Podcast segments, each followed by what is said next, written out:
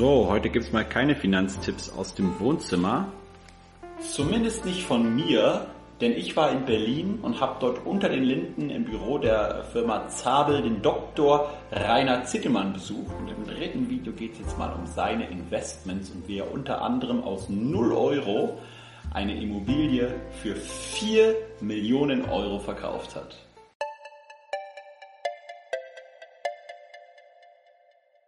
Hallo und herzlich willkommen bei Aktien mit Kopf und beim dritten Video zusammen mit Dr. Äh, Dr. Zittelmann. Wir haben bereits zwei andere Videos gedreht, die verlinke ich auch nochmal gleich hier im Video. Falls du die noch nicht gesehen hast, unbedingt noch angucken. Aber jetzt kommen wir mal so ein bisschen äh, nicht äh, um Aktien und so, sondern eher um Immobilien, weil Aktien habe ich gelesen auch, sind sie nicht so der, der Fan von oder beziehungsweise haben sie, haben sie auch Aktien oder? Ja, ja, schon. Ja. Achso, okay. Aber ich halte nicht so, so ich, ich habe nur eine einzige Einzelaktie so. Ja? Okay. Und ansonsten habe ich nur äh, ETF auf MSCI World. Okay, also einfach breit gestreut und dann auch über einen Sparplan zahlen Sie da auch regelmäßig weiter ein oder? Habe ich eine Zeit lang mal äh, gemacht, halte ich auch für ganz vernünftig, so äh, weil ich sage, ich bin ein Agnostiker, ja, das heißt, ich sage, ähm, mhm. ich weiß nicht, welche Fonds besser oder schlechter sind, ich mhm. weiß auch nicht, welche Aktien besser oder schlechter sind, ja. ja. Und wenn ich es dann möglichst äh, kostengünstig haben will, dann sage ich nämlich einen Index auf die ganze Welt als ETF, MSCI ja. World, ja, und äh, das ist, äh, da muss ich nur eins glauben, dass auf lange Sicht äh, Aktien äh, eine gute Geschichte sind, mehr mehr, muss ich da nicht glauben. Okay. Und sondern eher die Assetklasse Immobilien spielt ja, ja genau. bei Ihnen eine Rolle. Ähm, können Sie uns ein bisschen mal er erklären, wie Sie damit äh, angefangen haben, was so die erste Immobilie war und wie Sie da reingekommen sind in den Bereich? Ja, ich weiß noch, also das äh, ist auch noch gar nicht so lange her. Das war 1996. Äh, das mhm. war, eine, äh, war damals noch Steuersparmodell, eine 44 Quadratmeter Eigentumswohnung. Die habe ich bis heute noch. Ja. ja. Und da habe ich also schon äh, äh, mehrere Nächte nicht schlafen können, bevor ich die gekauft habe. Und habe mich sehr intensiv informiert äh, mit mhm. allem. Habe auch gesagt, ich hatte mehrere zur Auswahl. Ich wollte mit dem, die eine war vermietet, wollte ich mit dem Mieter sprechen und mhm. habe die ganzen steuerlichen Sachen und also ich war da sehr ängstlich, ja, was ja. aber auch ganz gut war.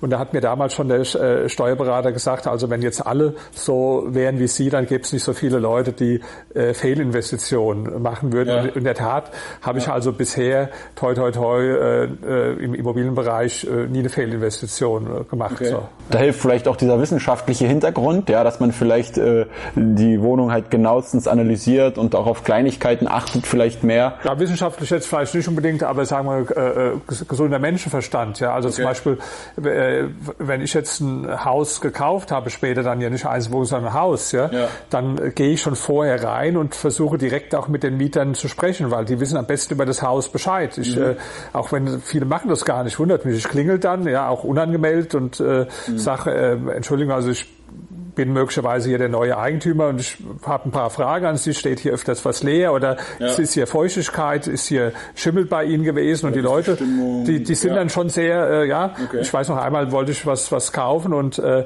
äh da hatte ich auch vorher natürlich den Verkäufer gefragt, äh, wegen Feuchtigkeitstee muss man immer also bis hin zum Schwamm oder kann ja vieles sein, ja. ja. Und da sagt er, nee, ist nix. Und dann habe ich aber, war ich im Haus wieder, mit den Mietern gesprochen und der eine, der sagt dann so, zeigt mir so ein Buch, äh, Schimmelsanierung do it yourself, ja. Und hat gesagt, toll, das ist ein klasse Buch, hat mir geholfen. Ich habe es dem unten drunter auch schon gelesen, weil bei dem ist ja auch der Schimmel überall und so, ja. Okay. Da habe ich schon gesagt, okay, kaufe ich nicht, nicht weil der Schimmel drin war, sondern weil ich mich geärgert habe, dass der mich angelogen hat, ja, äh, ja. jetzt äh, praktisch, ja. ja. Und also da erfährt man schon sehr viel in den Gesprächen. Also man braucht jetzt wissenschaftlich äh, eher nichts, aber man braucht einfach gesunden Menschenverstand und muss sich schon äh, beschäftigen auch mit dem mit dem Thema, ja. ja? Und okay. das ist äh, sind die, die meisten Sachen ist eher besser, wenn man es wenn man es nicht macht dann und und mhm. nicht kauft, ja. Also es ist eher so eine Art von viele Immobilien und Objekte erstmal besichtigen und recherchieren und sich dann die besten Rosinen rauspicken statt irgendwie äh, gleich irgendwie das Erstbeste irgendwie zu nehmen. Aber, aber, aber man muss man muss den Eigenkopf schon äh, anstrengen und am besten auch so sich fernab von irgendwelchen Moden halten. Also ja. äh,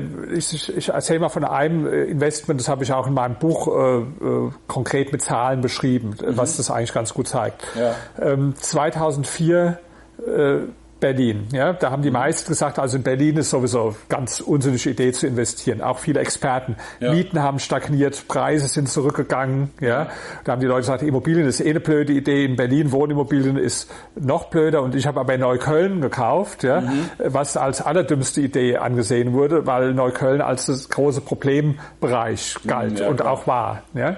So, jetzt habe ich aber äh, gesagt, okay, das ist ja alles im Preis schon eskontiert. Ja.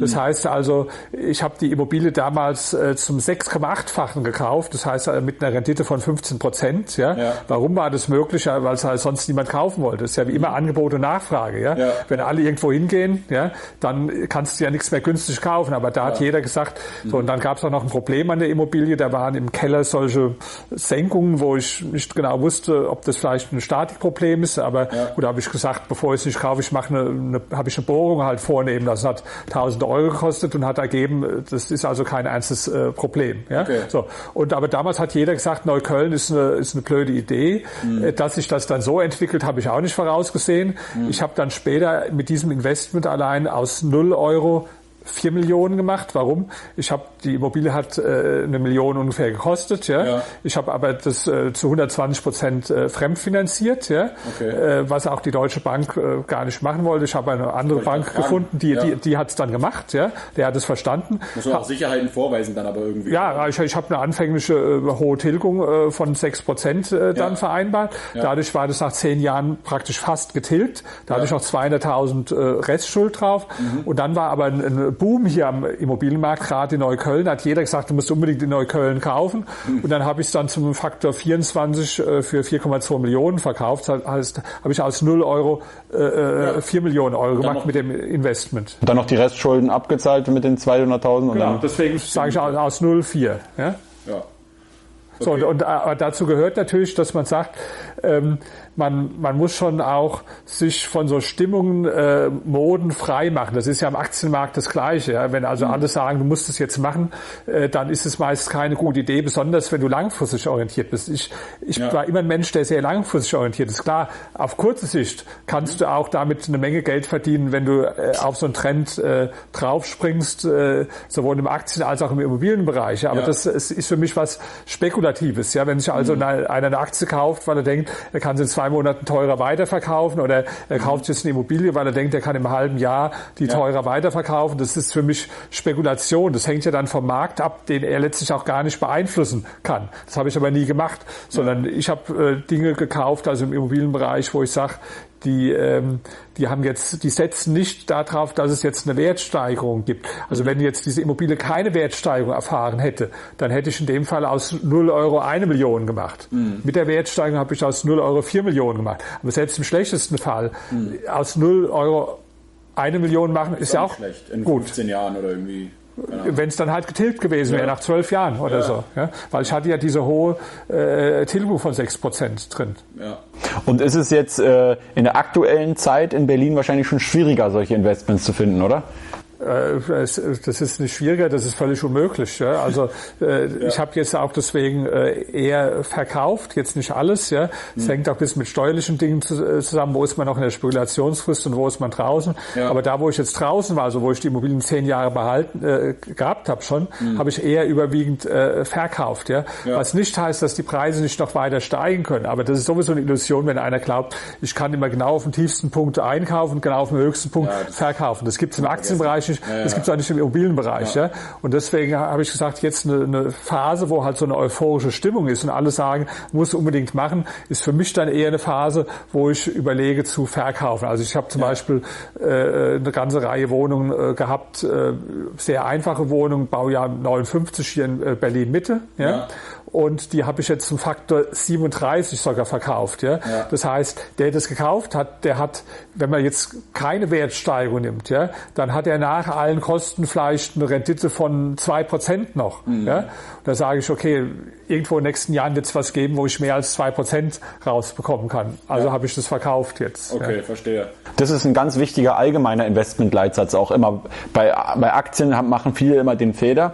Sie, sie kaufen eine Aktie, die dann fällt und dann sagen sie, oh, ich will jetzt diese Rendite wieder haben. Aber die richtige Frage ist, wo ist jetzt aktuell mein Geld am besten aufgehoben? Ja? Und äh, wenn ich jetzt irgendwie äh, sage, ich habe jetzt kein gutes Investment, kann man im Immobilienbereich einfach halt, äh, ist es vielleicht manchmal besser zu verkaufen, sagen sie ja. Weil das, wenn ich halt, weil in diesem Aktienbereich haben wir immer das Problem, wir vergleichen uns sehr viel relativ und so relative Performance und ja, was macht der allgemeine Markt? Der macht irgendwie 10%, was habe ich gemacht? 12%, oh cool, ja, aber bringt einem ja eigentlich langfristig gar nichts, sondern äh, gerade wenn man schon ein besseres Mehrvermögen hat, ähm, äh, ist ja einfach dieser absolute äh, Vergleich mit sich selbst viel wichtiger, dass man sagt, okay, ich, jetzt habe ich vielleicht, in, äh, wenn ich eine hohe Cashquote habe, vielleicht in einem Jahr mal weniger Rendite. Dafür mache ich dann vielleicht mal in fünf oder sechs Jahren wieder so ein Millionending und dann kann mir doch das egal sein, was ich in den fünf Jahren davor habe. Ja. Also sehr wichtig ist ja auch, dass man äh dass man nichts macht öfters. Ja, das ist also ja. sagen wir, das ist ja der Vorteil vom Privatanleger gegenüber dem institutionellen Investor. Ja. Der institutionelle Investor, der, der muss ständig investieren ja. und im Zweifel redet, das ist irgendwie schön, was er macht. Ja, ich muss ja nichts machen. Ich kann auch mal äh, zwei, drei Jahre gar nichts machen und das ist auch oft das Beste. Ja, weil das, das größte Problem ist doch, dass wenn du jetzt irgendwas verkauft hast, ja, mhm. mit einem Riesengewinn, ja, dann neigen ja viele Menschen dazu zu sagen, ah, da sieht man mal wieder, wie, wie, wie, wie toll ich bin. Ja, müssen wir gleich gleich wiederholen. Ja, Dabei, warum hast du es mit dem großen Gewinn verkauft? Wahrscheinlich, weil der Markt gerade sehr hoch war. Ja? Mhm. So, und wenn der Markt sehr hoch ist und du steigst dann wieder ein, ja, ja. dann ist die Wahrscheinlichkeit, dass du das wiederholst, ja, was ja. du vorher gemacht hast, ja. ist sehr viel geringer, als dass du äh, dann äh, auf die Nase fällst damit. Ja, und deswegen ist also sehr wichtig, dich auch zu disziplinieren. Ja, ich habe das auch, äh, ich, ich kenne ja den Jim Rogers, mit dem ich mich öfters drüber äh, unterhalten mhm. habe über solche Themen, und der sagt genau das auch. Ja, es ist wichtig oft, dass man phasenweise auch einfach mal nichts macht. Ja, wahrscheinlich sogar überwiegend. Meistens, meistens richtig nichts zu machen. Ja, und dann aber im richtigen Moment, wenn was da ist, mhm dann äh, zu investieren. Ja, also ja. Dies, dieser Drang, ich muss laufend irgendwas machen, ja, ja. das führt äh, äh selten dazu, dass einer reich wird. Ja, vor allem wenn man sieht halt, dass der Nachbar irgendwie temporär gerade irgendwie mit Kryptowährungen oder irgendwas äh, abnormale Renditen gerade macht, kurzfristig oder vielleicht auch länger, und man dann irgendwie immer mehr geneigt ist, so, oh, ich kann ja nicht hier irgendwie nichts machen. Also die, gerade diese Disziplin zu haben, auch mal sich zurückzulehnen und einfach nichts zu tun, ist, glaube ich, sehr sinnvoll in diesem Bereich. Ja. Ähm, gibt es denn äh, in Bezug auf aktuelle Immobilienbewertungen hier in Berlin ähm, irgendwelche Prognosen, die Sie abgeben können oder wo Sie einfach sagen, ich halte mich da komplett raus, ich habe keine Ahnung, äh, ob das jetzt schon in Richtung Blasenbildung geht oder ähm, weil Sie auch vorhin gesagt haben, das kann man eh nicht genau abtimen. Oder wollen Sie doch eine Prognose abgeben? Also äh, sagen wir so, äh, das Einzige, was man sehr sicher sagen kann, dass die Preissteigerungen, wie sie in der Vergangenheit waren, nicht mehr so weitergehen werden. Das mhm. halte ich also für vollkommen äh, sicher. Ja. Okay. Ob das jetzt noch eine Weile äh, in diesem verrückten Markt so, so äh, weitergeht, ja, ja, das kann man nicht beurteilen, aber es werden hier auch immer mehr, sagen wir mal, die vernünftigen Leute sowieso aus dem Markt äh, rausgedrängt, ja, weil es kommen dann in so einer Mode, in so einem Hype, wo dann über einige Jahre viel Geld verdient wurde, mhm. da kommen ja dann immer mehr äh, Hasardeure, auch immer mehr Laien, Leute, die überhaupt gar keine Ahnung haben, ja, ja. und die sind dann bereit, äh, äh, völlig verrückte äh, äh, Preise zu bezahlen, auch auf ganz falschen äh, Kalkulationen äh, beruhend. Ja? ja. Und äh, wenn, wenn diese Leute sehr stark am Markt sind, mhm. dann haben sie ja als äh, vernünftiger Mensch äh, gar keine Chance mehr. Das ist eigentlich immer das Ergebnis, wenn, wenn lange die Zinsen zu niedrig sind. Das ist ja das große ja. Problem bei der äh, Politik, die die EZB macht, ja? ja, dass dadurch in allen Bereichen äh, immer mehr äh, Risiko, weil die Leute halt einfach die Rechnung machen und sagen, wenn ich es praktisch fast geschenkt bekomme, äh, das mhm. Geld zahlt ja praktisch keine Zinsen, ja. dann rechnet sich scheinbar fast jedes Investment dann in dem Moment. Und dadurch kommen halt ganz viele Leute dann dahin. Und wenn einer kurzfristig denkt, kann er auch damit dann Geld verdienen. Aber wie gesagt, ich halte es auch, äh, äh, ich habe ja nie jetzt irgendwo spekuliert in irgendeiner Weise, ja. Äh, kurzfristig, dass ich sage, ich kaufe jetzt was und hoffe, dass ich kann ich ja. anderen teurer verkaufen. Damit mhm. kann man eine Menge Geld verdienen. Mhm. Aber das war jetzt nie mein Ansatz. Ähm, was sind denn zum Beispiel so vielleicht ein, zwei äh, Kalkulationsfehler, die dann so ein Laie macht am Anfang, wo jetzt zum Beispiel viele Leute sagen, ich möchte mich mal mit Immobilien beschäftigen und sie sagen gerade, ja, da kommen solche Kalkulationsfehler. Können Sie mal da vielleicht zwei, drei nennen? Oder? Also ich das muss ein bisschen ausholen, weil es ein bisschen komplizierter ist, aber ich sag mal, der, der aktuelle Fehler, den viele machen. Ja? ja? Du kaufst, also der Preis von der Immobilie, muss man dazu sagen, der berechnet sich ganz einfach, äh, indem man die Netto-Kaltmiete, die man erzielt oder erzielen kann, ja. ja je nachdem, äh, multipliziert mit einem bestimmten äh, Faktor. Ja? Okay. Weil das sind die beiden äh, Dinge, äh, die äh, Parameter. Ja? ja. Und, so, und wenn ich jetzt eine Immobilie habe, wo ich sage, die ist im Moment vermietet, aber immer wenn der Mieter auszieht, kann ich eine wesentlich höhere Miete erzielen. Ja? Dann sind die Leute bereit, dadurch einen sehr hohen Faktor darauf äh, zu bezahlen. Ja? ja? Die Rechnung, die geht aber deswegen oft nicht auf, weil wir haben ja die, die Mietpreisbremse im Moment. Ja? ja. Das nehmen wir mal an, eine, ich, die ist jetzt im Moment für äh, 8 Euro vermietet. Ja? Mhm. Und dann äh, und ich darf laut Mietpreisbremse sagen wir nur 9 Euro nehmen zum Beispiel. Ja? ja. Könnte aber laut Markt 14 Euro nehmen. Mhm. Ja? Und kauft die dann auf der Basis der Kalkulation der 14 Euro. Okay. Ja? Äh, warum? Weil im Moment die meisten halten sich nicht dran an die Mietpreisbremse und äh, kann man im Moment so machen, ja. ja. Aber, aber das Risiko ist, der, der Mieter, der braucht dir nur einen Brief schreiben und sagen, hier laut Mietpreisbremse ist es zu hoch äh, äh vermietet und dann kannst du die Miete von 14 auf 9 Euro wieder reduzieren und dann geht dein ganzes Investment äh, äh natürlich äh, völlig äh, fährt dann äh, gegen die Wand und das ja. ist zum Beispiel so ein Fehler, den, äh, den viele Leute machen. Ja. Okay. Moment gerade. Also einfach so eine Milchmädchenrechnung, ne? dass man auch sagt, sagt äh, ähm, dann lohnt sich das ja, aber wenn tatsächlich man dann die oder sogar einen Leerstand dann erstmal auch hat und so, ne? Und dann kann es natürlich auch passieren, dass man dann gar keine Miete bekommt erstmal. Ja, die, die, die Wahrscheinlichkeit ist sehr gering. Also Leerstand werden okay. Sie jetzt hier im Wohnungsbereich nicht haben, das werden Sie äh, immer vermietet bekommen. Ja. Aber wie gesagt, die Gefahr ist einfach, genau. dass Sie äh, viel zu hohe Preise bezahlen, mhm. weil es äh, so viele Hasardeure am Markt gibt, ja. die einfach in der Art rechnen, wie ich es eben gesagt habe. Und da können Sie, wenn Sie normal rechnen, eigentlich äh, können Sie gar nicht zum Zug kommen. So. Ja. Und dann äh, schauen Sie sich jetzt aktuell eher dann in anderen Städten um oder machen Sie, wie gesagt, einfach gar nichts, halten sich raus, schreiben einfach weiter Bücher? Also ich mache über überwiegend mache ich gar nichts. Ja. ja. Ich habe äh, ich hab auch was investiert in den USA, da sind die Preise zwar auch hoch, ja. da habe ich zwar mal persönlich auch was investiert, mhm. also direkt was gekauft, äh, zwei. Wohnungen in New York, das ist auch kein schlecht, aber sagen wir, das waren jetzt nicht so gute Investitionen, wie ich sie hier äh, äh, gemacht habe. So, ja. Okay. Deswegen habe ich da dann eher gesagt, das mache ich in, in, mit, mit einem äh, Fonds, der normal für institutionelle Investoren bestimmt ist okay. und wo ich dann reingehe, weil ich denjenigen seit 15 Jahren kenne,